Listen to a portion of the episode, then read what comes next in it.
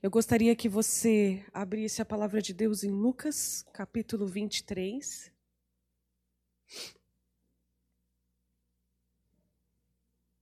Eu nem vou falar, irmãos, que eu, falo, eu, sempre falo assim, né? Eu não vou me prolongar muito, né, irmão? Mas eu nem falar isso, tá? Vou falar o contrário. Eu vou me prolongar muito para ver se eu seja mais objetiva. Que a gente fala assim, não vou me prolongar muito quando vê Jesus, né? Isso é mal de pregador, irmãos. Quando um pregador chega e fala assim, irmãos, você não quero me prolongar muito, queridos, coloque mais uma hora no relógio, né? Se eu tivesse que dar um título, né?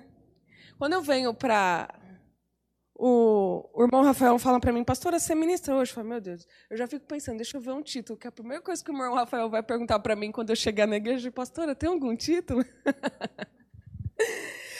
Se eu tivesse que dar um título, irmãos, para essa pequena ministração hoje aqui no culto de oração, eu diria a oportunidade.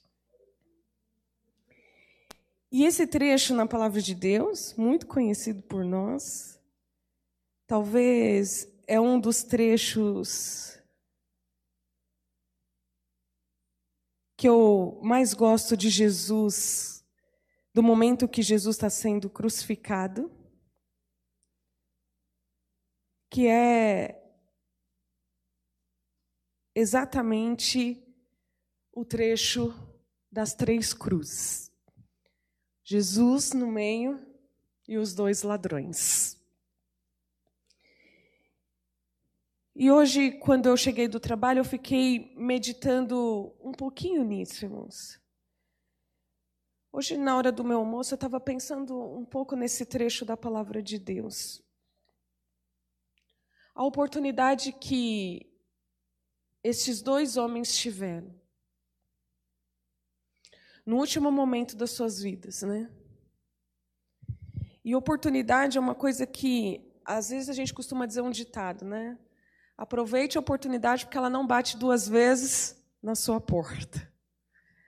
Então a gente às vezes costuma que a oportunidade quando passa, então se ela agarra a oportunidade. E eu fiquei pensando nisso hoje desses dois homens. Que Deus é tão perfeito, né, irmãos? Porque Jesus fica no meio entre dois malfeitores. E a última oportunidade desses dois homens. Olha que coisa fantástica, né? As duas oportunidades que para cada um apareceu uma, e cada um aproveitou de uma forma. Mateus, Lucas 23, versículo 33, diz assim: E quando chegaram ao lugar chamado a caveira, ali o crucificaram. E aos malfeitores, um à direita e outro à esquerda. Então Jesus estava no meio. E disse Jesus: Pai, perdoa-lhes, porque não sabem o que fazem. E repartindo as suas vestes, lançaram sorte. E o povo estava olhando, e também os príncipes zombavam dele, dizendo: Aos outros, aos outros salvou, salve-se a si mesmo, se este é o Cristo, o escolhido de Deus. E também os soldados os escarneciam, chegando-se a ele e apresentando-lhe vinagre. E dizendo: Se tu és o rei dos judeus, salve-te a ti mesmo. E também por cima dele estava um título escrito em letras gregas, romanas e hebraicas: Este é o rei dos judeus. E um dos malfeitores que estava pendurado blasfemava dele, dizendo: Se tu és o Cristo, salva-te a ti mesmo e a nós. Respondendo, porém, o outro, repreendiu, dizendo: Tu nem ainda temes a Deus, estando na mesma condenação? E nós, na verdade, com justiça, porque recebemos o que os nossos feitos mereciam, mas este E disse Jesus, e disse a Jesus: Senhor, lembra-te de mim quando vieres em teu reino. E disse-lhe Jesus: Em verdade te digo que hoje estarás comigo no paraíso. Amém? Queridos, quando a gente olha, né, a gente fala assim: nossa, mas que burro! Um desses malfeitores, né? Usar até uma palavra mais forte, mas que asno! Oportunidade que ele tinha ali. E olha o que, que ele fala para Jesus. Só que às vezes, irmãos, nós somos como esse malfeitor. Nós temos a oportunidade e a gente desperdiça essa oportunidade. Às vezes a gente fala muito desse ladrão, né? Que ele não teme, ele rejeitou, que ele temeu a Deus, que ele, né, ficou naquela situação. Poxa, será que ele não percebeu que ele era o Cristo? Será que ele não viu a situação ali? Será que ele não viu o que, que, estava acontecendo? Será que ele não se apercebeu? Ele não teve a sensibilidade de ver que quem estava diante dele ali era um Cristo, era um ressurreto? E a gente mete o pau no ladrão, né? Mereceu o inferno, elevado a um quadrado. Mas às vezes a gente tem uma atitude como a dele, irmãos. É tão interessante que Jesus fica no centro, né? Entre os dois. E Jesus, de alguma forma, irmãos, ele é sempre colocado no centro das situações da nossa vida. E sempre vai haver os dois lados. De algum em algum momento da nossa vida, seja a circunstância que for, Jesus sempre vai ser apresentado como centro. Porém, nós vamos ter sempre dois lados. Que tende mais as questões do espírito e o outro que atente mais às questões terrenas. Observe que antes das pessoas começarem a zombar, né? Naquele momento, Jesus diz umas palavras, ele grita ali umas palavras, que um dos malfeitores ficou muito atento. Ele diz assim: Pai, perdoa, porque eles não sabem o que eles estão fazendo. Jesus começa a gritar isso na cruz: Pai, perdoa, porque eles não sabem o que fazem. E um dos ladrões, provavelmente, ele já vinha observando Jesus. Naquele momento que eles chegam, né? Provavelmente eles foram pendurados antes de Jesus.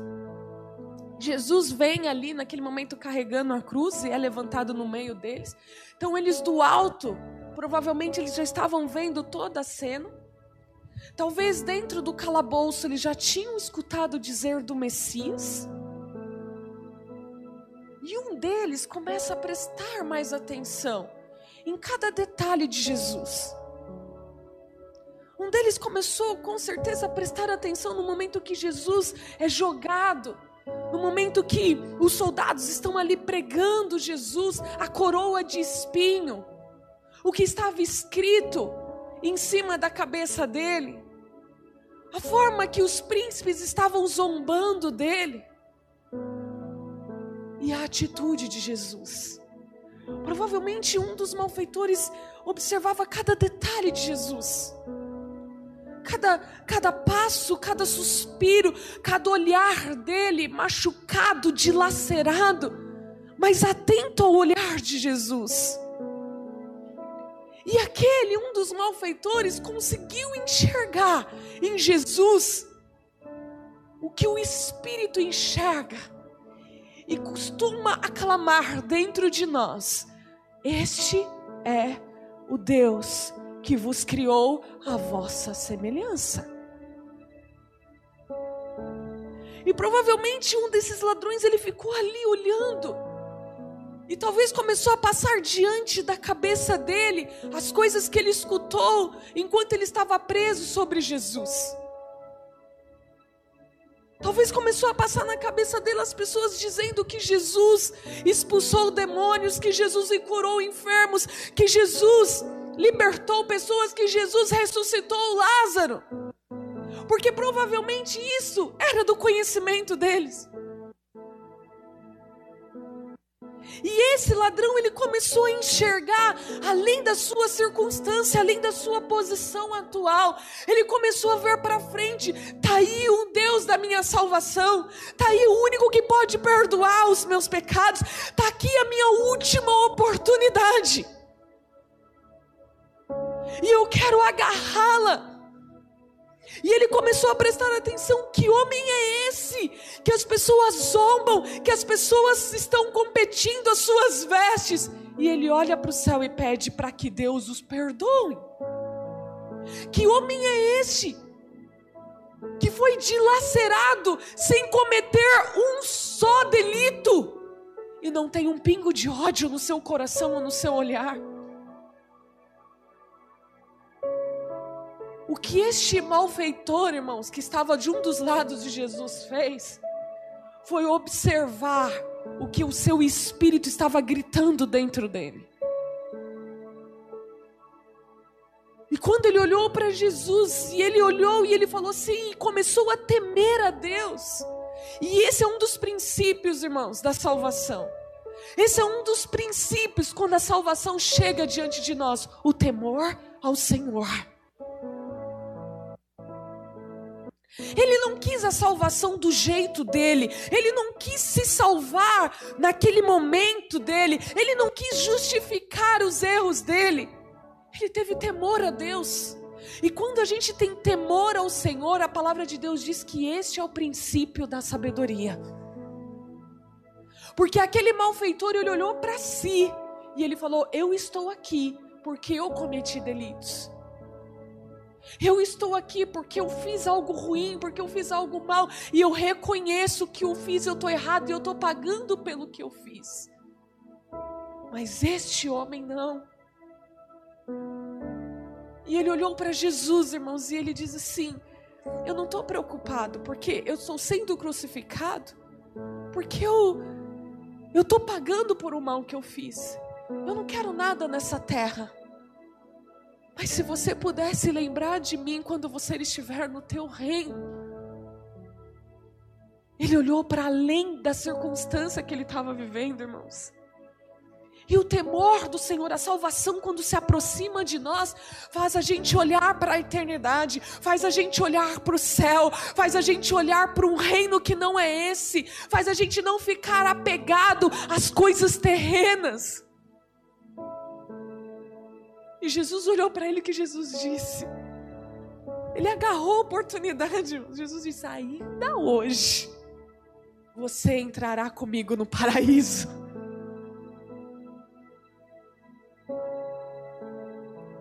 Quando a gente vê uma oportunidade como essa diante de nós, quando a gente vê essa oportunidade de salvação diante de nós, a gente não quer moldar a salvação. A gente não quer criar critérios para a salvação. A gente não quer colocar regras para a salvação. A gente tem temor ao Senhor.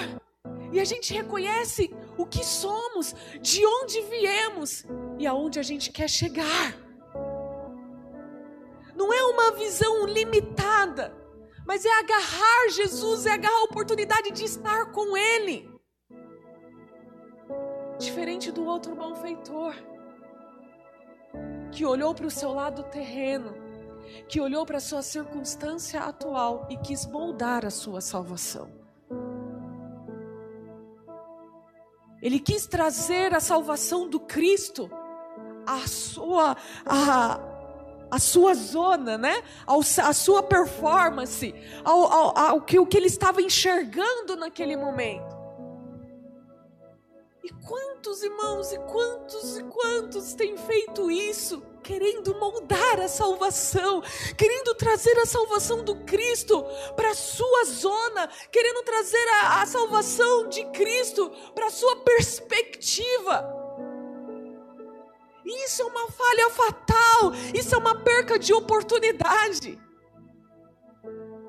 Esse malfeitor, o que, que ele fala para Jesus? Se tu és mesmo rei, salva-te a ti e a nós. Ele viu o momento, ele viu o momento só da sua crucificação. Ele queria sair daquele momento de desconforto que ele estava, ele queria sair rápido daquela zona. Pessoas imediatistas, toda pessoa imediatista, irmãos, ela quer trazer a oportunidade dos céus para a sua esfera.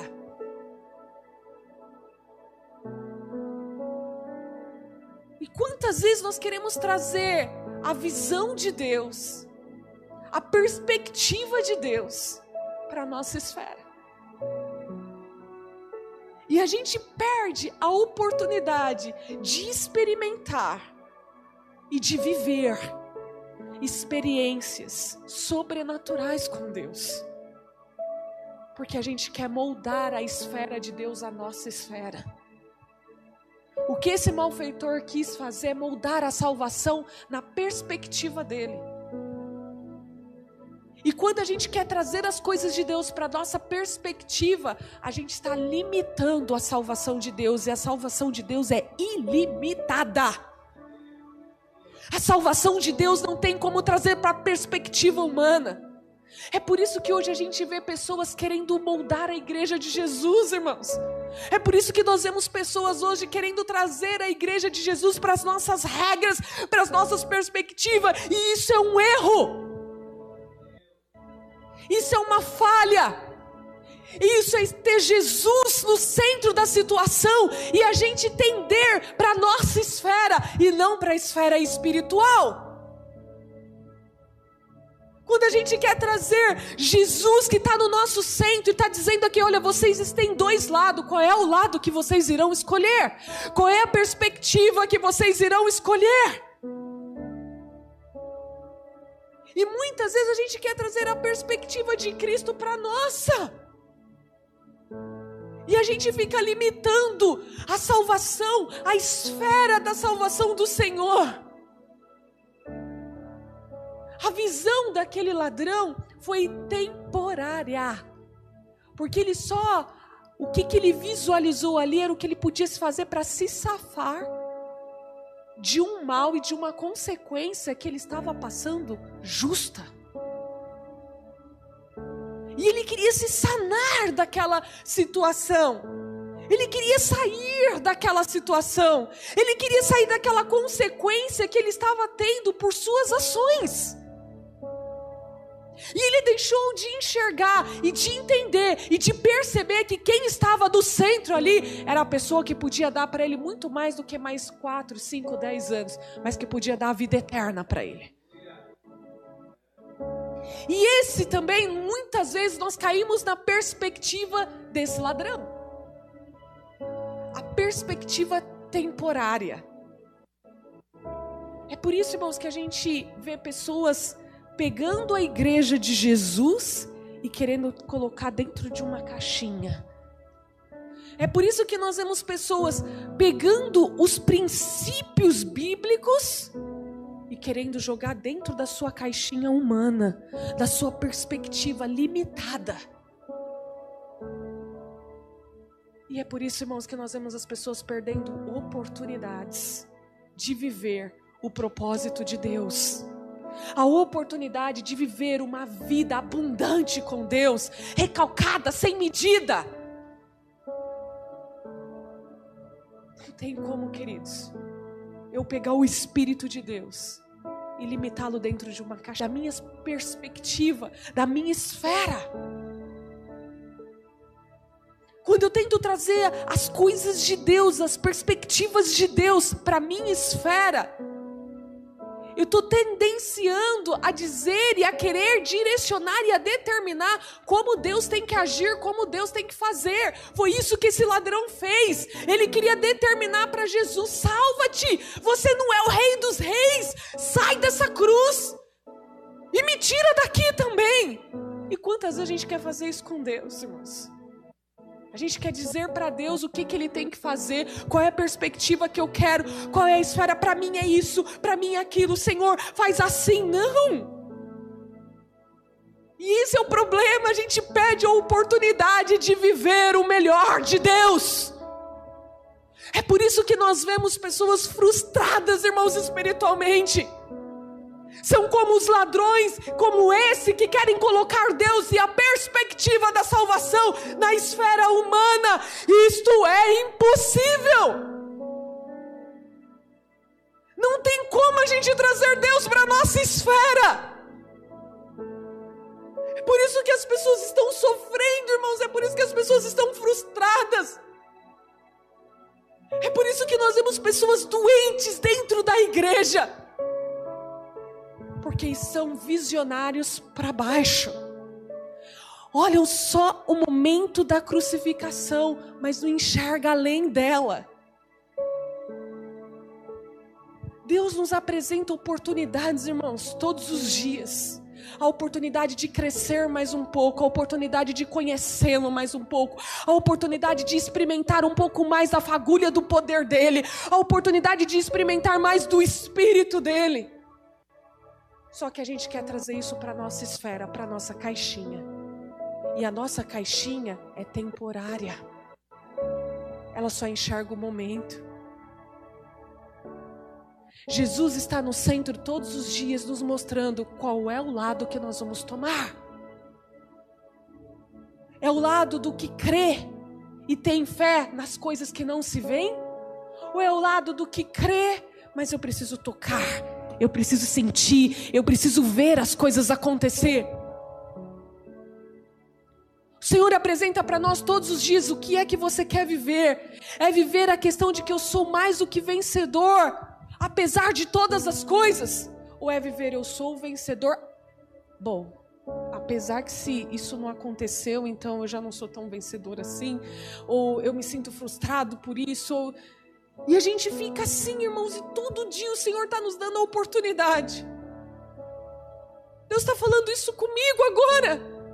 Deus está dizendo: Eu estou te dando todo dia oportunidade. Eu estou no centro. Aonde é que você vai pender o, o altar do teu coração? É por isso, irmãos, que a gente vê pessoas discutindo, igreja discutindo é, um monte de coisa e a gente vê que não chega a lugar nenhum. Porque as pessoas estão tentando trazer Deus para a sua esfera.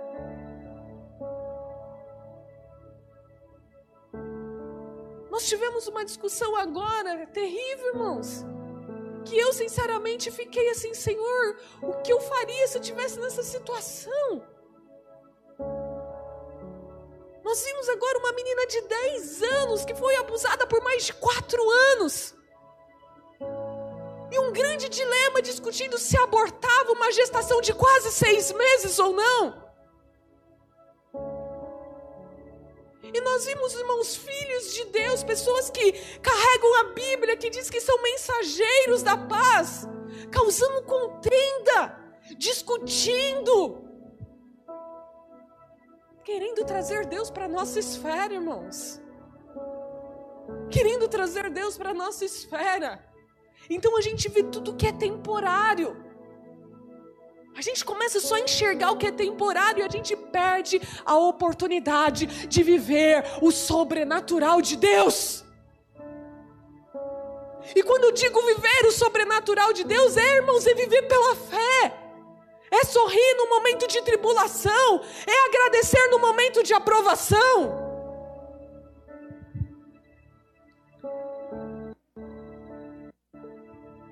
Esse ladrão ele rejeitou a oportunidade, que era a salvação da sua maneira, segundo os seus princípios, as suas teorias, os seus desejos, imediatista, salvação limitada, terrena, natural, mimado, com o seu senso de justiça. E esse tipo de ação, quando a gente traz a salvação de Deus, irmãos, isso é tão medíocre. Quando a gente coloca a salvação de Deus na nossa esfera. Quando a gente se diz teólogos para discutir a salvação de Cristo. quando a gente se diz muito eloquentes dentro de uma hemelêutica para discutir a salvação de Deus, tolos. Porque Deus usa os pequenos, aqueles que não são sábios, para confundir aqueles que se sentem dessa maneira. Trazer as coisas de Deus para nossa esfera é medíocre, irmãos. Dizer que nós, como seres humanos, temos que recalcular, remanejar a igreja de Jesus é medíocre. Ninguém remaneja a igreja de Jesus. Ninguém traz a igreja de Jesus para a esfera humana. A igreja de Jesus foi constituída por Ele, irmãos. Ninguém diz ou dá diretriz à igreja de Jesus se não for o Espírito Santo. Que audaciosos somos quando queremos pregar a igreja de Jesus e trazer para a nossa esfera, para o nosso senso de justiça, para o nosso senso que é correto. Para essas pessoas, irmãos, eu digo: a salvação para você é limitada. A salvação para você na tua esfera é como desse ladrão do lado oposto de Jesus. Tu enxerga temporário, mas não consegue enxergar o reino dos céus e a eternidade.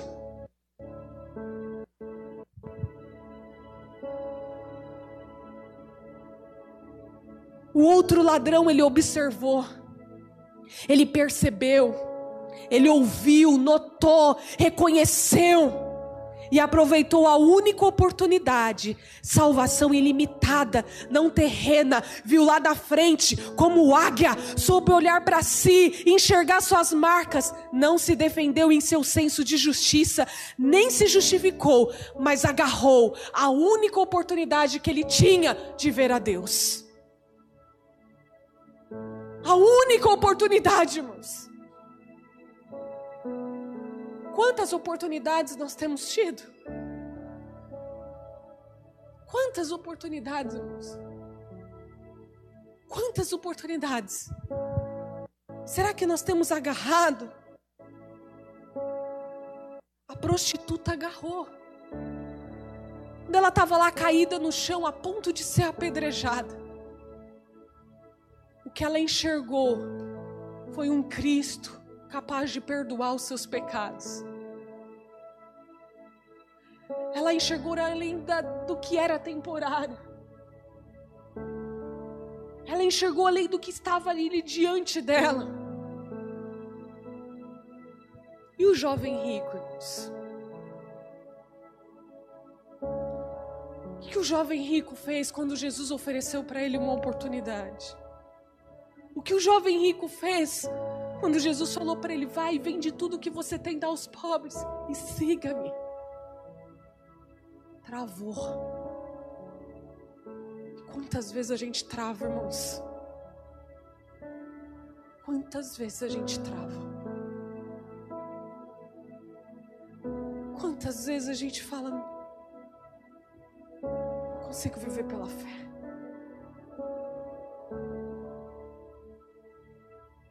Muitas vezes a gente se vê limitado. Jesus deu uma oportunidade para aquele jovem, queridos,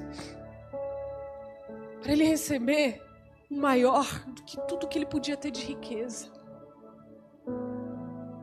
Jesus deu aquela oportunidade para aquele jovem, dizendo para ele assim: vai, corre e siga-me.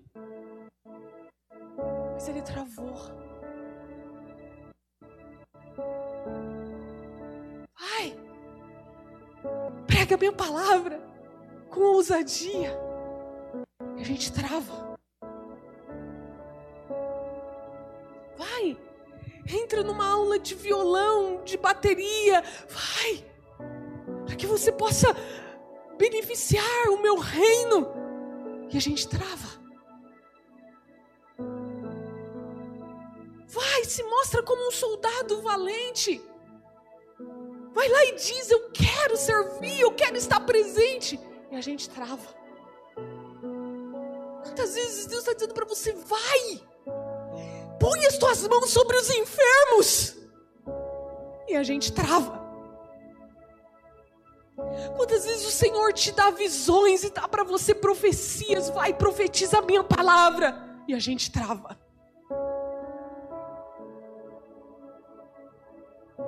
Porque a gente escolhe o lado que é temporário.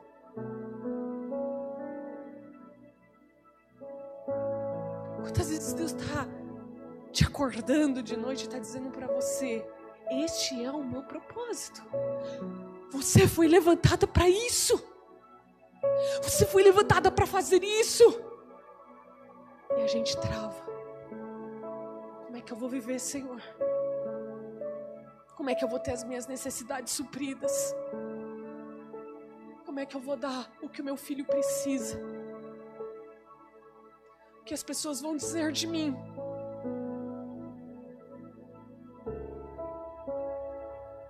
A oportunidade está passando como ele passou para o jovem rico, irmãos. E ele travou. A oportunidade chegou para um homem conhecedor da lei, formado, com uma vida tranquila. Todos os respeitavam, os romanos respeitavam ele. Ele tinha status dentro do Império Romano. Ele era um cara respeitado mas ele perseguiu os cristãos. E um certo dia, Jesus se apresentou para ele a caminho de Damasco. E olhou para ele e falou: Saulo, hoje você teve um encontro comigo. Qual é o lado que você está?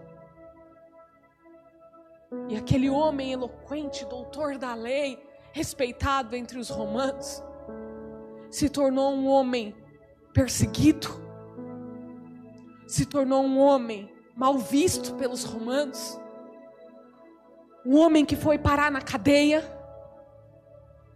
um homem que deixou de ser reconhecido como doutor da lei, um homem que passou a se chamar Paulo, um homem pequeno, mas que não perdeu a oportunidade da eternidade, não perdeu a oportunidade de ser e viver o extraordinário com Deus, não perdeu a oportunidade de ser liberto das prisões, de levantar gerações em cima de gerações, de ter os seus ramos renovados e os teus frutos nunca cessaram até hoje. As palavras do apóstolo Paulo são vistas por nós.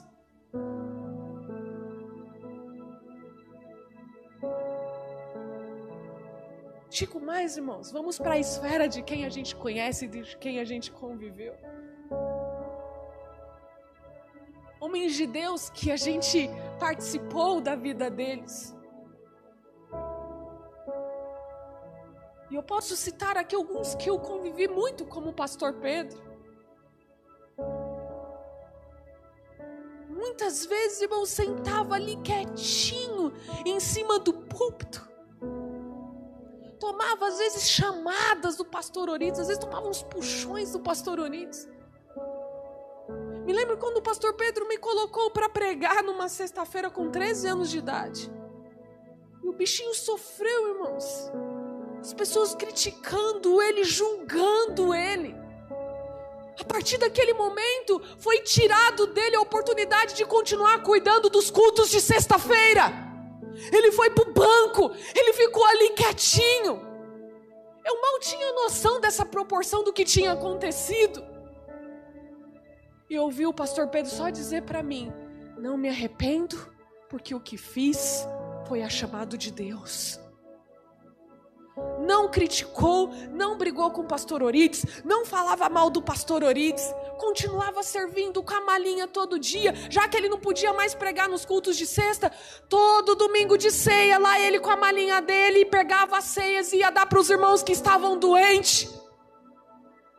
Quem foi o pastor Pedro? Um grande homem de Deus, irmãos que não deixou passar a oportunidade da eternidade. Poderia ter brigado, poderia ter ido para o seu senso de justiça. Quantos anos eu estou aqui? Quantos anos eu estou cuidando dos cultos de sexta-feira? Como fazem isso comigo agora? Como me jogam num banco de lado? Como me deixam de escanteio? Na obra de Deus, aonde eu estiver, fazendo aquilo que Deus me mandou, independente se é num cantinho ou se é num púlpito pregando, eu continuo olhando para a eternidade porque eu jamais vou trazer Deus para minha esfera. Eu jamais vou trazer Deus para o meu senso de justiça. Sabe o que aconteceu com o pastor, irmãos Pedro? Continuou sendo fiel escudeiro do pastor Urias, mesmo não cuidando mais dos cultos de sexta-feira. Porque quando a gente não traz Jesus para nossa caixinha, Jesus para nossa esfera, mas a gente se permite que o Espírito de Deus nos eleva à esfera de Cristo, a gente sabe exercer com maestria os frutos do Espírito Santo.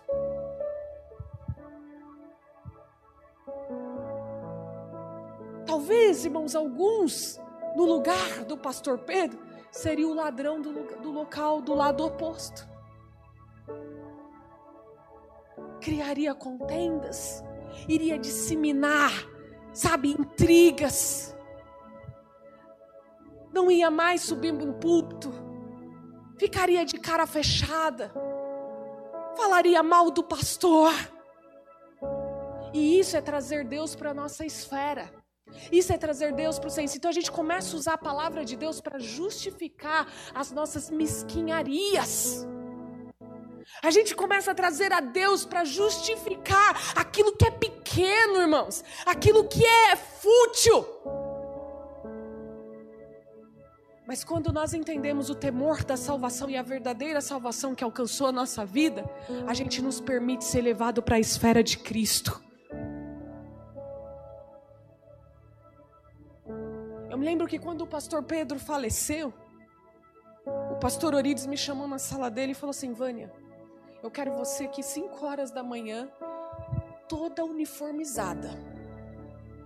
Quero você com toda a roupa, o escudo da igreja quadrangular. Quero você impecável aqui, porque eu quero que o meu amigo, eu quero que a pessoa que é uma das pessoas que eu mais amei, que mais foram fiéis a mim, tenha um ofício fúnebre como de nenhum ou se ouve. Eu quero festa, eu quero louvor 24 horas no momento do velório dele porque ele foi um amigo fiel, ele é um homem de Deus e merece ser honrado até no momento que estamos velando o seu corpo.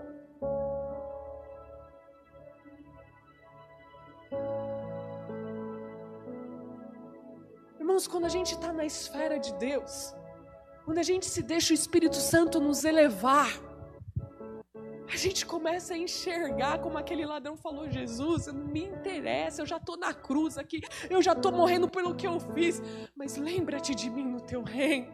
Eu enxergo além, eu quero ser elevado. Isso aqui para mim é temporário, isso aqui para mim é terreno. Eu quero elevar o meu espírito.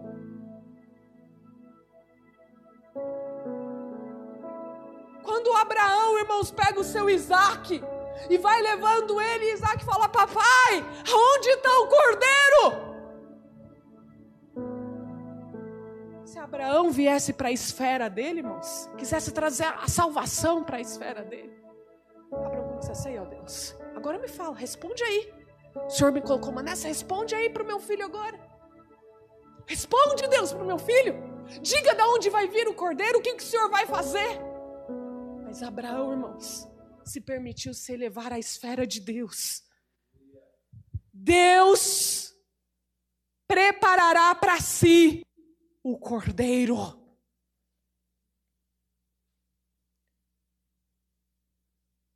A gente está na esfera do Senhor.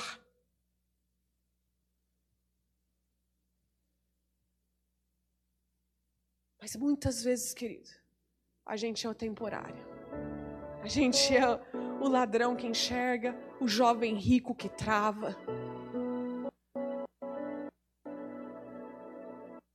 Os fariseus que por fora são limpos como cristal, mas por dentro são cheios de rapinas, de sujeira. E queremos enfiar o Espírito Santo dentro disso. Queremos trazer Deus, irmãos, para a esfera política. Queremos colocar Deus na esfera política dessa terra. Quem é o nosso Deus, irmãos? Para caber numa esfera minúscula, medíocre dessa política terrena.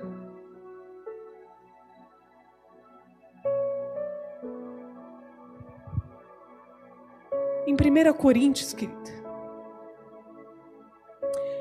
capítulo 15, verso 19 diz: Se é somente para esta vida que temos esperança em Cristo, dentre todos os homens, somos os mais dignos de compaixão. Paulo está querendo dizer: se somente para esta vida temos esperança em Jesus, tu é um dos piores miseráveis. Se a tua esperança em Cristo se resume a isso aqui, se a tua esperança em Cristo se resume a essa vida terrena sua de 70, 80 anos, tu és um miserável digno de compaixão.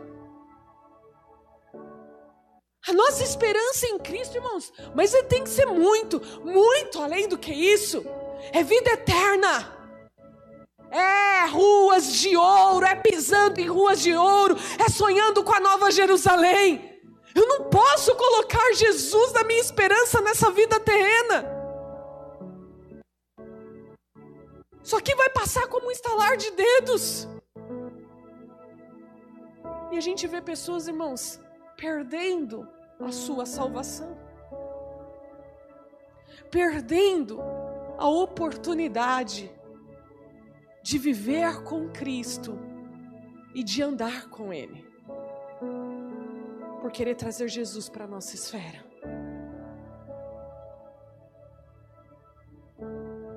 O ladrão do lado oposto perdeu a oportunidade de uma vida eterna, irmãos, ao lado de Jesus, porque queria mais cinco anos livre nessa terra. E nós, irmãos,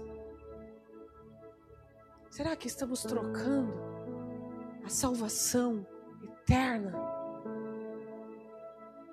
por um mero prato de lentilha? Será que estamos querendo trazer a perspectiva de um Cristo vencedor invicto?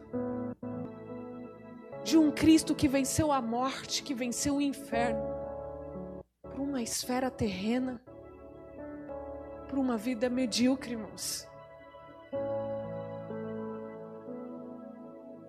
Estamos querendo pegar a igreja de Jesus e fazer como Constantino fez lá atrás com a igreja primitiva. Tem gente que quer ir para Jerusalém para ver se consegue uma pedrinha de Jerusalém, se consegue uma folhinha da videira do, do moço, vai até Getsemane, se consegue uma lasquinha da cruz. Foi isso que Constantino fez com os cristãos, irmãos. Começou a vender ah, vende aguinha aqui, vende um santinho ali, vende uma lasquinha da cruz. Não foi a cruz que Jesus falou que nós nos deveríamos apaixonar, mas pela mensagem dela. Não é a lasca da cruz que nos comprou, mas a mensagem e a ação da cruz que nos livrou e nos libertou e rasgou o véu. E tem muita gente, irmãos, como lá atrás, como Constantino fez com a igreja primitiva, que matou, que deixou os cristãos mornos. Faz isso que eu te dou isso. Traz a igreja para essa esfera, joga essas regras na igreja, joga esses princípios na igreja tem problema. Vamos trazer, vamos pegar a igreja e moldar um pouquinho assim a igreja de Jesus. Vamos permitir que isso entre. Não tem problema nisso não. Vamos fazer assim. Vamos e foi isso, irmãos, que fez com que a igreja primitiva perdesse e viesse para a esfera terrena e deixou de viver a esfera do espírito, a esfera enquanto um grupo se reunia para orar, do outro lado as correntes se quebravam. Enquanto nós estamos querendo repensar a igreja, trazer a igreja para a nossa esfera, que a igreja é numa roda de pizza, que a igreja é numa roda de samba, que a igreja é numa roda de não sei aonde. Traz a igreja para a tua esfera, querido, e você vive uma igreja pobre, empobrecida. E é por isso que tem um monte de gente frustrado, decepcionado. Porque está apoiado na igreja que está dentro do potinho, na igreja que está cheia das regras e da esfera humana. Mas longe de ser a igreja de Pedro, Paulo, Tiago e João.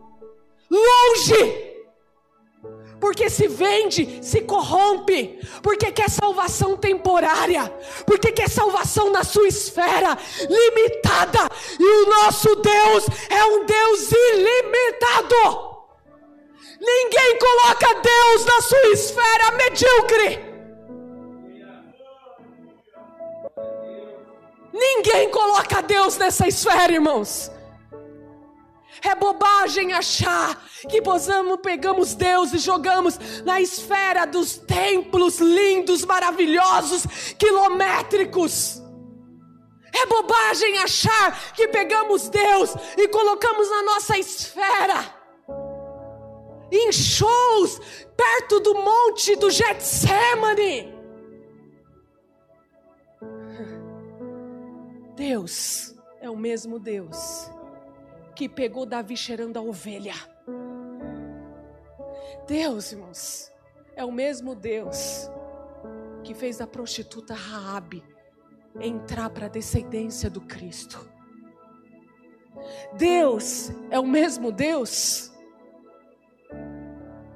que fez de uma simples virgem como Maria conceber Cristo. Então não queremos trazer Deus para a nossa esfera, não, irmãos. E nem pegar a igreja dele e querer jogar dentro de um potinho e encher de confeitos e dizer que é a igreja padrão. A igreja de Jesus é a mesma e tem que ser ontem, hoje. E vai ser aquele um dia vai vir buscar. Lavada, remida, imaculada, sem mancha.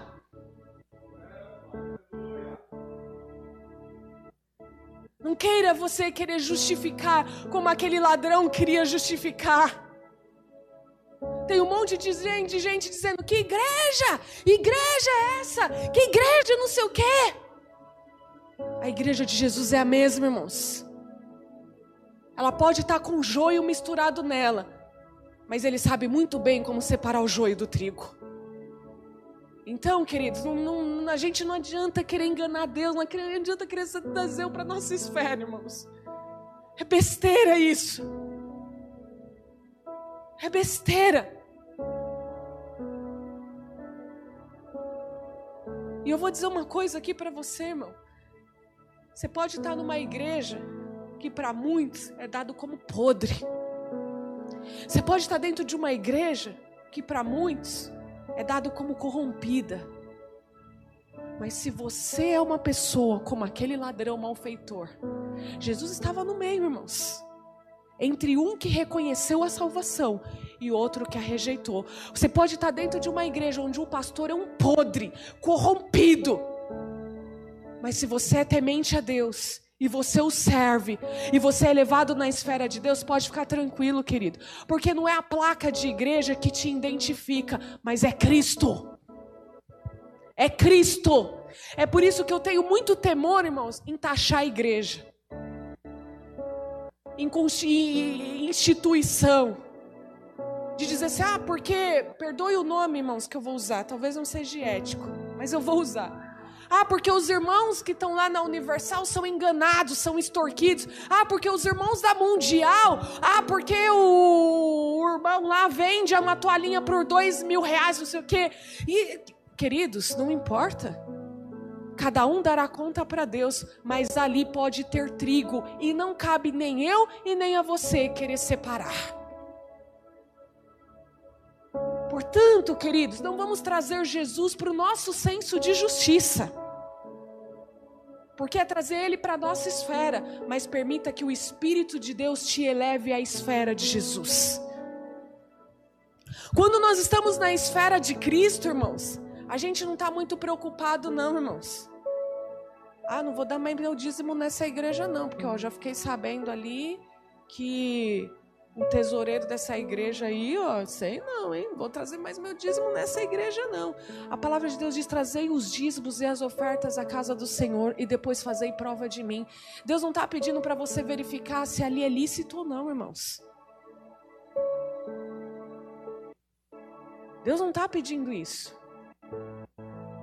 Mas, pastor, eu estou trazendo aqui, estão roubando, estão não sei o quê. O meu esposo tem. Ele, ele, o Enes costuma dizer para mim: eu não aceito como aquele pastor ganha tanto dinheiro e tem irmãozinho na igreja passando fome.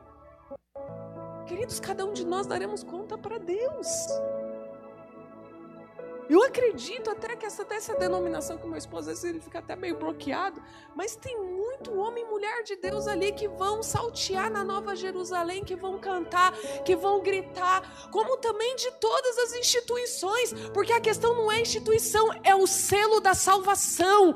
A igreja está aqui, você pode estar no lugar mais podre do mundo, talvez com um líder mais podre, mas se o teu coração é selado pelo amor de Cristo, ah, queridos, pode ficar tranquilo, que Deus vai saber separar exatamente o joio do trigo. Então não vamos trazer Deus para o nosso senso, não, irmãos. Viva, viva a palavra de Deus. Como dizia o meu saudoso pastor Pedro, pegue a sua malinha, sobe o morro, continua servindo a Deus, continua amando a Deus. Eu me lembro que o dia que eu fui elevado obreiro, irmãos, 18 anos eu tinha. Lá estava ele com um terno azul bique. A gente passando por uma fila. E ele estava lá sempre. E eu falo, meu Deus do céu, o pastor Pedro é doido. E ele, ai, eu morrendo de vergonha, irmãos, e passando ali, orando. Quando eu cheguei nele assim, 18 anos, o que significa, irmãos? Cinco, cinco, não mais, não, cinco anos, cinco anos depois, que ele tinha me colocado para pregar numa sexta-feira. E ele ficava assim, ah. e eu cheguei assim, eu abracei ele. Falou: Eu tinha certeza. Eu tinha certeza que eu estaria vivo para ver você sendo elevado obreira. Eu tinha certeza que eu estaria vivo e ver você pregando nos cultos de domingo. Porque ele falou: Filha, as pessoas podem tirar muita coisa de você, status coisas, mas ninguém pode tirar de você a certeza do que Deus colocou no seu coração. E aí, irmãos, ele olhava para o pastor Orides e ele falava: Eu não te falei? Eu não te falei? Ele olhava para o pastor Orides e falava assim: Eu não te falei? E depois que terminou o evento, irmãos, que eu saí lá fora, Aí eu fui tirar uma foto com os dois. Ele com um sorriso nos olhos, todo feliz. E ele falou e olhou para o pastor Orides e disse assim: ó. Aí o pastor Orides falou para ele: Tá bom, Pedro, já entendi. Ele falou assim, aí o pastor Orides falou: Eu louvo a Deus pela sua vida, porque coisa que eu não vi, o Senhor mostrou para você. E ele falou assim: Louvado seja o Senhor por eu ter pessoas como você do meu lado. E aí o pastor Pedro me abraçou e ele falou para mim, Vânia, leva uma coisa com você. Você pode perder carteirinha, você pode perder o diploma, mas o selo do Senhor não perca jamais. Pregue a palavra de Deus, seja num culto, seja num grupo pequeno, mas faça e cumpra a missão de Deus. Irmãos, eu me sinto, eu me senti aquele dia tão feliz. Eu vim de Santos no carro só lembrando das palavras do pastor Pedro. E eu nunca vou me esquecer dele, irmãos. Pastor Pedro para mim é uma referência de amor, de obediência e de um homem que jamais trouxe Deus para sua esfera. Jamais. E hoje eu sei que ele deve estar tá lá cantando: "Ai que lindo está o céu. Aleluia!" todo cheio de alegria. Eu sei que ele passava por momentos bem difíceis, irmãos, às vezes do lado do pastor Oriens. Porque tá do lado de, de grandes líderes não é para poucos, é só para corajosos. E hoje eu imagino que ele deve andar com o pastor Oriens pelo reino dos céus. Talvez os dois andando juntos. Talvez um com a mão no ombro do outro. Ele olhando para ele, dizendo: valeu a pena. E o pastor Orides olhando para ele foi: como valeu a pena. E é isso que eu quero viver, irmãos. Eu estava aqui no momento do louvor e eu dizia: Senhor, eu não sei o que eu vou enfrentar ainda na minha vida. Eu não sei quais são as lutas, quais são os desafios que eu vou enfrentar pedir para o Senhor. Não me deixa te perder de vista. Não me deixa te perder de vista. Que a gente pode perder tudo nessa vida, irmãos. Mas a gente não pode perder o Senhor. Perder a Deus é o que eu falo sempre para Beatriz. Eu falo, filho, perder a Deus é como perder uma bússola. E ela, mamãe, o que é uma bússola? Falei, sabe quando você está perdido e você precisa de alguma coisa? E uma vez eu apaguei as luzes da casa e eu falei para ela: Você escuta a minha voz, filho? Escuto, mamãe. E falou: Então escuta bem. Você vai vir andando para frente, andando um pouquinho para o lado, que você vai chegar em mim. E quando ela chegou assim, ela ficou toda feliz. Eu falei: Filha, isso é Deus. Nunca perca Deus. Porque por mais escuro que seja, se você estiver ouvindo a voz dele, você vai saber por onde você tem que caminhar. Amém, queridos? Essa era a palavra que eu queria compartilhar com vocês.